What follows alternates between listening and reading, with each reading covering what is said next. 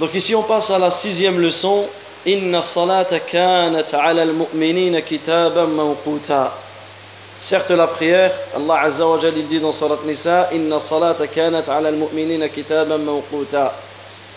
Certes la prière demeure pour les croyants une prescription à des heures déterminées. Donc sachez que la prière est la balance de la foi. La prière est la balance de la foi. Et en fonction, en fonction de ta foi, tu auras l'accomplissement, la perfection dans la prière ou pas. Donc on reprend.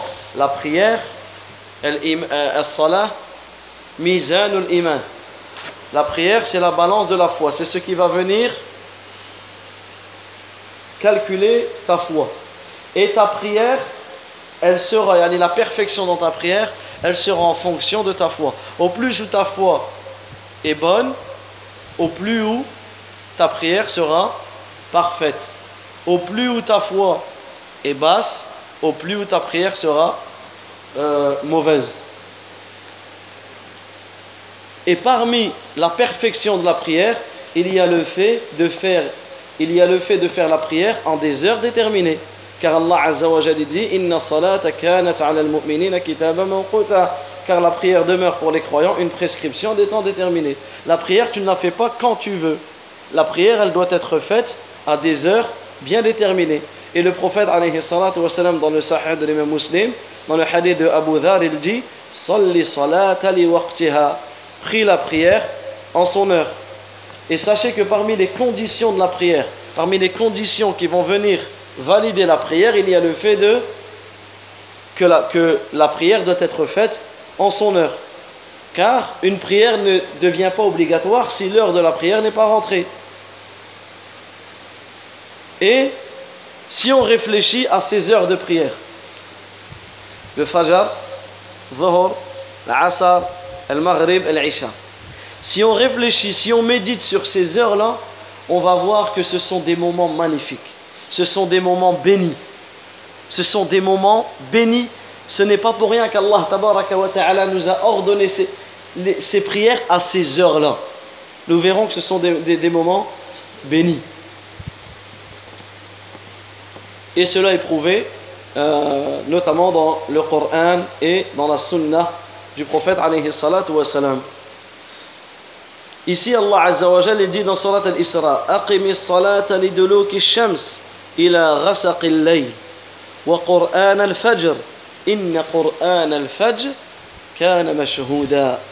Allah Azza wa dit accomplis la salat au déclin du soleil jusqu'à l'obscurité de la nuit et fais aussi la, lect la lecture de l'aube. Ici la lecture de l'aube c'est la prière du Fajr car la lecture de l'aube a des témoins. Car la lecture de l'aube a des témoins. Également Allah Azza wa Jalla dit dans Surat Ar-Rum écoutez ce verset magnifique فسبحان الله حين تمسون وحين تصبحون وله الحمد في السماوات والأرض وعشيا وحين تظهرون Azza wa Jal dit Glorifie Allah donc matin et soir. Glorifie Allah donc matin et soir. Il y a, comme, il y a quoi comme prière le matin Fajr. Le soir Maghrib et Isha.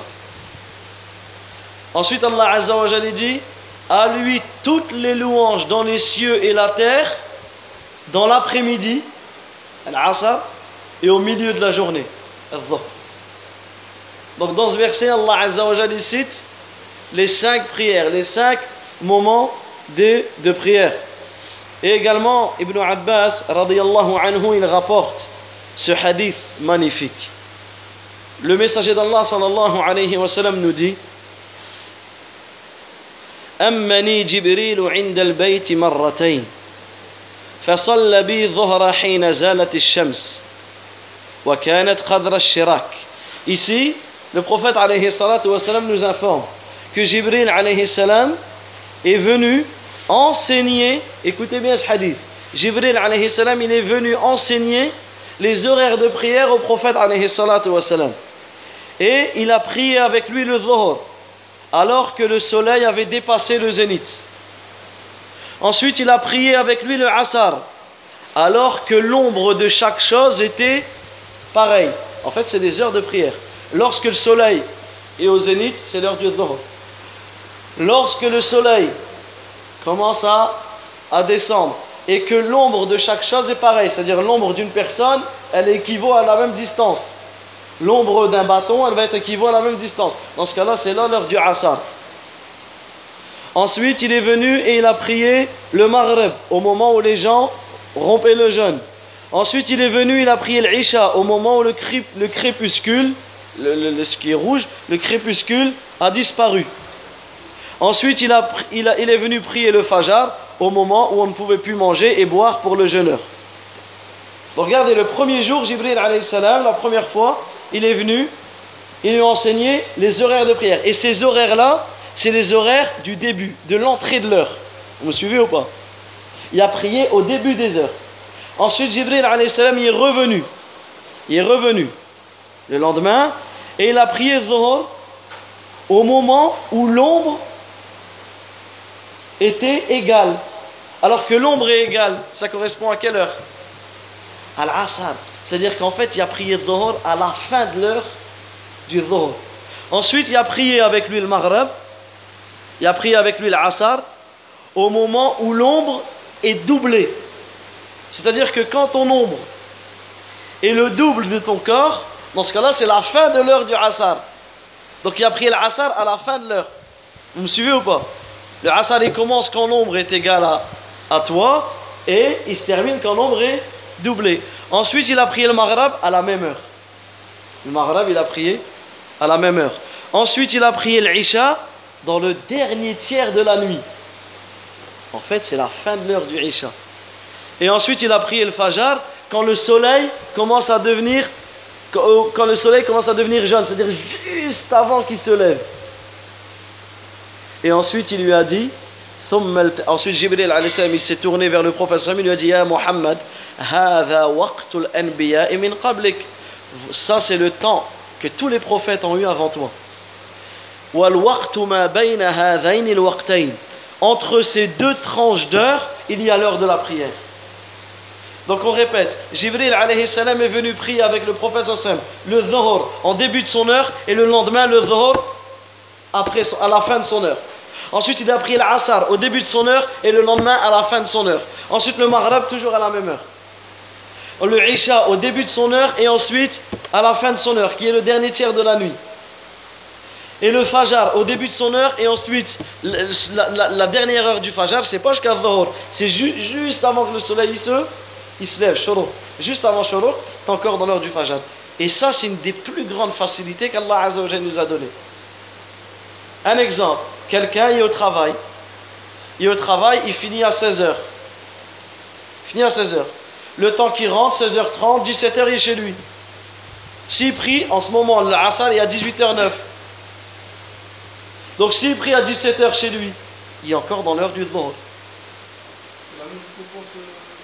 Alors il n'y aura pas la récompense d'avoir prié en Jama'a. Mais lui, s'il n'y avait pas la possibilité de venir, il sera excusez, mais il y aura sa prière à l'heure. Il sera la même, la même récompense que d'avoir prié à l'heure. Un autre exemple, quand en voyage, tu peux Jama'a, quand c'est un voyage autorisé, tu peux Jama'a le Dhuhr et l'Asar. Donc tu fais Dhuhr de raka'at, l'Asar de raka'at. Tu peux le faire, ce qu'on appelle Jam'u Taqdim, à l'heure du Dhuhr. Donc, un exemple, Dhuhr est à 14h. Tu peux prier Dhuhr et l'Asar à 14h. Et tu as juste que l'Asar. Mais l'Asar, il se termine quand? Avant le Maghreb. C'est-à-dire qu'en fait, tu as du début du Dhuhr jusqu'à avant le Maghreb pour prier tes deux et tes deux. Et ça, c'est une facilité énorme. Ça, c'est une facilité énorme.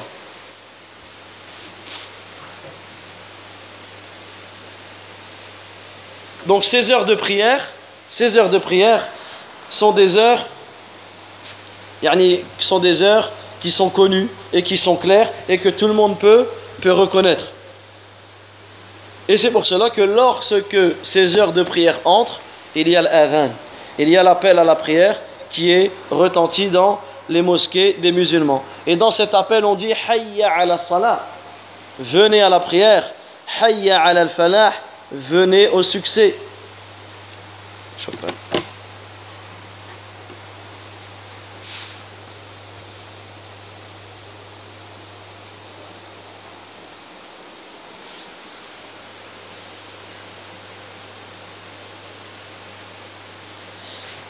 Et également, médite sur la parole de Jibril alayhi salam lorsqu'il dit min qablik. Ça, ce sont les heures de prière que tous les prophètes ont eu avant toi. C'est-à-dire que ces heures de prière, tous les prophètes avant le prophète alayhi salam devaient prier durant ces heures-là. Ce qui nous prouve l'importance de ces heures-là. L'importance de ces heures-là. Quand tu réfléchis, subhanallah, le Fajr, c'est une heure où les gens se réveillent. Quelle plus belle des choses que de te réveiller de ton lit, de te réveiller de ce beau sommeil. Tu te réveilles pour venir prier. Quelle plus belle des choses, subhanallah, de t'arracher de ton lit pour venir prier ton Seigneur. al-Asar, les gens arrêtent ce qu'ils font.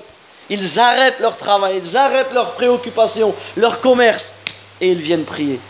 Quelle plus belle des choses de te couper de cette dunya et de venir prier. Et également, ce sont des heures où l'insouciance se, rappelle. Le matin, tu vis, tu es à l'école, ou tu fais tes préoccupations, tu es insouciant, tu oublies, ah, c'est Tu te remets dans, tu te rappelles d'Allah Azzawajal. Ensuite, tu retournes, tu as ton après-midi, c'est l'Asar, tu te remets. Ensuite, tu termines la journée, le Maghreb. Ensuite, tu commences la soirée, l'Isha. Tu commences à bien t'endormir, le Fajr, etc., etc. Regardez, subhanallah, c'est tout des heures, c'est tout des heures où euh, ce ne sont pas pour rien qu'Allah a mis ces heures, ces prières à ces heures-là. Et parmi le délaissement de la prière, parmi le délaissement de la prière, il y a le fait, il y a le fait de, ne, de négliger les heures de prière il y a le fait de négliger les heures de prière. C'est pas la personne, elle finit sa journée et elle vient de rattraper toutes les prières qu'elle a fait. Ça, ça fait pas partie de l'accomplissement de, de la prière. Allah Azza wa Jalla dit فَخَلَفَ مِن بَعْدِهِمْ خَلْفٌ أَضَاعُوا الصَّلَاةَ وَاتَّبَعُوا الشَّهَوَاتِ فَسَوْفَ يَلْقَوْنَ غَيًّا Puis ils succédèrent des générations qui délaissèrent la prière et suivirent leur passion. Et ils se trouveront dans le Raya. Et on a cité que le Raya c'était un fleuve dans l'enfer. Et également, euh, Omar ibn Abdel Aziz, lorsqu'il récitait ce Coran, il a dit, lorsqu'il récitait ce verset, qu'est-ce qu'il disait? Il disait, par rapport au verset, puis ils succédèrent des générations qui délaissent la prière. Ce ne veut pas dire qu'ils ont abandonné la prière, c'est-à-dire qu'ils ont délaissé les heures de prière. Ils ont délaissé les heures de prière. Ils priaient quand ils voulaient. Allah Azza wa Jalla et malheur à ceux qui prient. Comment ça malheur à ceux qui prient Ceux qui sont négligents dans leur prière, c'est-à-dire ceux qui négligent les heures de prière. Ceux qui négligent les heures de prière, ils obtiendront el ceux qui retardent la prière de leurs heures, ils obtiendront el Et c'est quoi el C'est également un fleuve dans l'enfer. C'est pour cela que le fait de retarder la prière et de faire une prière après son heure, ça fait partie des choses les plus dangereuses dans ta vie, les plus dangereuses pour ta religion. Il y a énormément de hadiths du prophète qui nous mettent en garde et qui nous avertissent contre le fait de négliger les heures de prière et de ne pas prier et de ne pas prier dans les heures. Et ce serait trop long de tout citer ces hadiths. On va en citer simplement quelques-uns et je vous promets que les seuls hadiths qu'on va citer, ils vont nous calmer tout de suite. Dans le hadith, dans le sahih, dans le sahih de l'imam muslim, Ibn Umar radiallahu anhuma, il dit que le messager d'Allah sallallahu alayhi wa sallam, il dit Man fatathu faka'annama wutira ahlu. Celui qui rate la prière du asr celui qui rate la prière du Asar est comparable à celui qui a perdu tous ses biens et toute sa famille. Imagine cette scène. On t'annonce que toute ta famille elle est décimée. Que tout est bien, tu n'as plus rien. Plus de femmes, plus d'enfants, plus, plus rien. Plus de maison, plus de voiture, plus rien. Imagine dans l'état dans lequel tu trouves. Eh bien, sache que celui qui rate la est comparable à cette personne-là. Il a tout perdu. Il a tout perdu. Dans un autre hadith, le prophète sallam dit Man taraka salat al-asr muta'ammidan faqad habita amalu. Celui qui délaisse la prière du asar volontairement, toutes ses actions sont annulées. verra toutes ses actions annulées.